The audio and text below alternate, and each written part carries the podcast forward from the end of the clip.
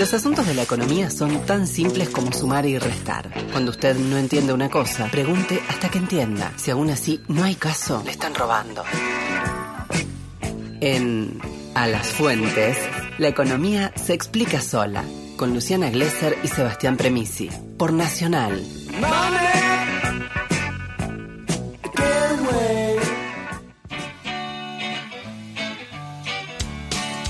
Y así sigue, le damos la bienvenida a Nicolás Cedolla, el economista del momento. Hola, buenos días, Nico, ¿cómo andas? ¿Qué tal? ¿Cómo andan? ¿Cómo se me escucha? Se te escucha Perfecto. perfecto. Che, Bueno. llegan los DEG, llegan los los los dólares, se puede decir, del FMI. ¿Qué hacemos? ¿Festejamos? Eh, ¿Hacemos una party? ¿Cómo la ves? Bien, yo creo que es una buena noticia. Eh, es, eh, es muy bueno lo que lo que pasa con los DEG. Es algo que estaba, era inesperado eh, a principio de año. Algunas cosas geopolíticas con el cambio de gobierno en Estados Unidos terminaron de acomodar esta, esta medida que es excepcional, que se registró pocas veces en la misma historia del Fondo Monetario. Pasó solamente en 2009 con la crisis financiera global y esta es una emisión muchísimo más grande de la que se hizo en ese, en ese momento.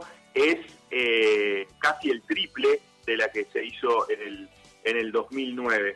Eh, para ver los datos un poco de Argentina, eh, ya lo dijeron ustedes al arranque, bueno, van a ingresar alrededor de 4.300 millones de dólares.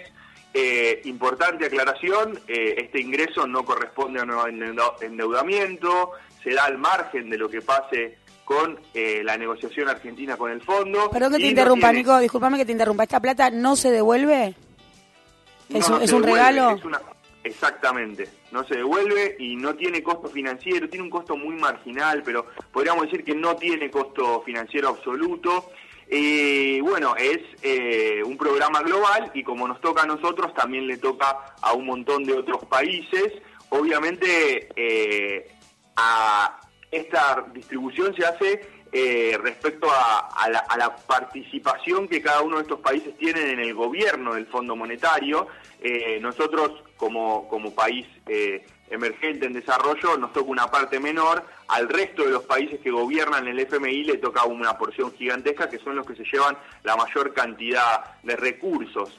Eh, en ese sentido, eh, como decía, para mí yo veo esto como algo muy bueno, inesperado y básicamente van a terminar de reforzar las reservas los próximos meses. Sin embargo, y acá la mala noticia, el impacto va a ser parcial porque los derechos de giro ya todo el mundo da por sentado que se van a utilizar para pagar vencimientos de capital e intereses con el mismo Fondo Monetario. Así que medio que es una puerta giratoria, así como ingresan los 4.300, se van a terminar yendo en eh, la distribución de vencimientos con el mismo fondo y otros organismos internacionales de acá a fin de año.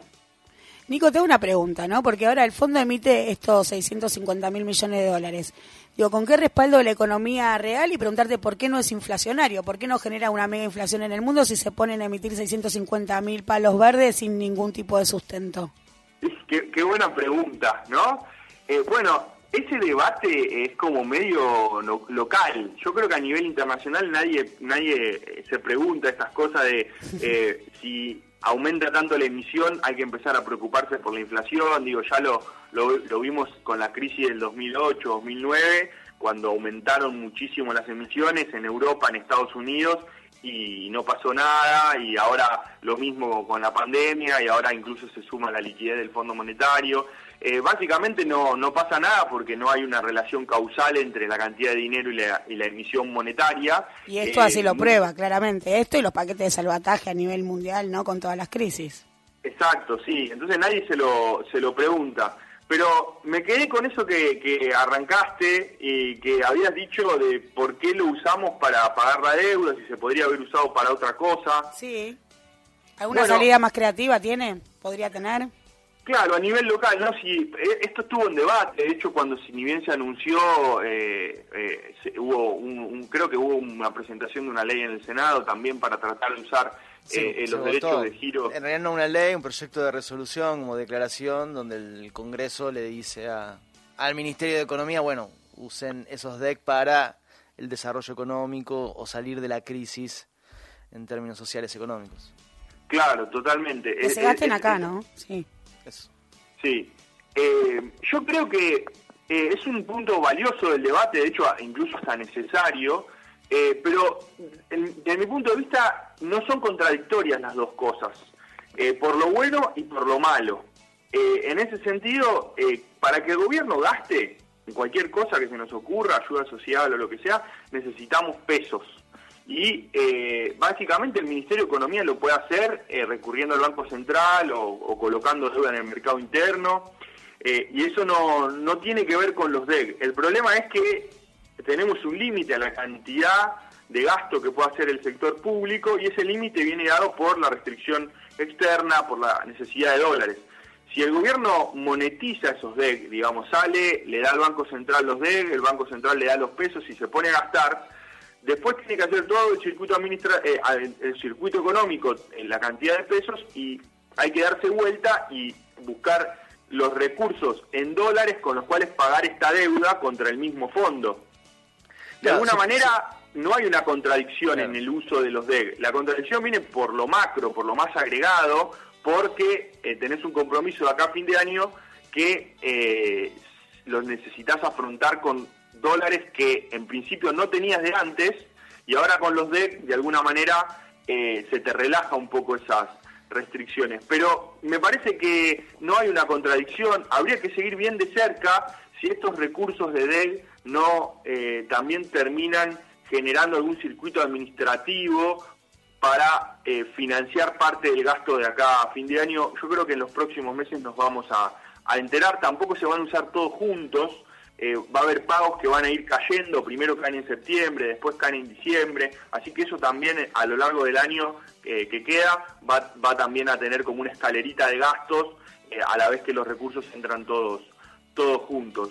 Un poco, Nico, lo que, lo que planteábamos acá, digo, está bien, destinás los DEC a pagar deuda, entonces le das también margen al Banco Central que con el resto de las reservas que tiene pueda hacer política económica un poco la lógica de, lo que debería ser para nosotros el, Banco Central. Y te tiro esta pregunta que la planteamos aquí de, bueno, eh, le damos los DEC, le devolvemos los DEC al fondo, pero eh, desde el Banco Central se piensa en redistribuir para crecer. Digo, este concepto de redistribuir para crecer, digamos que el Banco Central pueda pueda financiar el desarrollo a través de políticas públicas, por ejemplo, digo, un pedido que se puede poner sobre la mesa. Sí, sí, coincido, coincido con esa visión y de hecho creo eso, que, que no, no hay una contradicción entre pagarle al fondo y salir a gastar al mismo tiempo. Eh, lo que sí, obviamente, la contradicción de, los, la, necesidad de usar unos recursos en una cosa o en la otra viene por la falta de divisas generalizada y los límites que nos pone el endeudamiento del, del gobierno anterior, que no nos deja hacer un montón de cosas que quizá con la decisión política de la política pública sí se pueden, se pueden llevar adelante. Pero para ver como una cosa eh, positiva, yo creo que lo, lo, que los DEG aportaron también, eh, más allá de, su uso, etcétera, es a una agenda un poco más laxa en la negociación 2021, que si no hubiesen estado los DEG, eh, digo, la negociación 2021 con el propio Fondo Monetario, porque si no hubiesen estado los DEG tendríamos que haber conseguido 4.300 millones de dólares para pagar en efectivo, cosa que no iba a pasar y tendríamos que haber hecho algún tipo de acuerdo eh, ya en 2021 y los DEC nos permiten llegar a, algún acuerdo en mejores condiciones, mucho más laxo, eh, de cara a 2022 y pongo un punto en este 2022 porque en el medio, como decíamos, hay un montón de DEC que así como recibió Argentina van a recibir otros países. Y quizá eh, también este puente nos, nos, termina ayudando para eh, en el acuerdo conseguir una fuente de financiamiento complementaria que también resuelva el tema de la cantidad de años que, que tenemos que devolver el, el préstamo. A ver, a ver, te paro acá, te paro acá, a ver si lo estoy entendiendo. Las alertas. Para, para, para, para, para, Vos me estás diciendo algo así como que, a ver, esta, esta guita que vamos a recibir nosotros la van a recibir además otros países, economías que por ahí no las necesitan tanto, algo así, entonces de ahí podríamos morder algo más. Yo creo que eso eso va a estar sobre la mesa, sí, totalmente, creo que va a estar sobre la mesa. Te pongo te les pongo un número para que se den cuenta la magnitud de esto. En 2009 se emitieron, imagínense, montones de DEG. El 70% de esos recursos que se emitieron quedaron inmovilizados. Ni siquiera los No los usó nadie, no los usó nadie. No los usó nadie, no los fueron a reclamar ni siquiera. Obviamente los países más desarrollados fueron los que lo recibieron. El resto de los que lo fueron a reclamar dijeron, le dijeron al fondo, bueno, te tengo que pagar una cuota parte de no sé qué, te lo pago con los DEC que ya tengo asignado de 2009.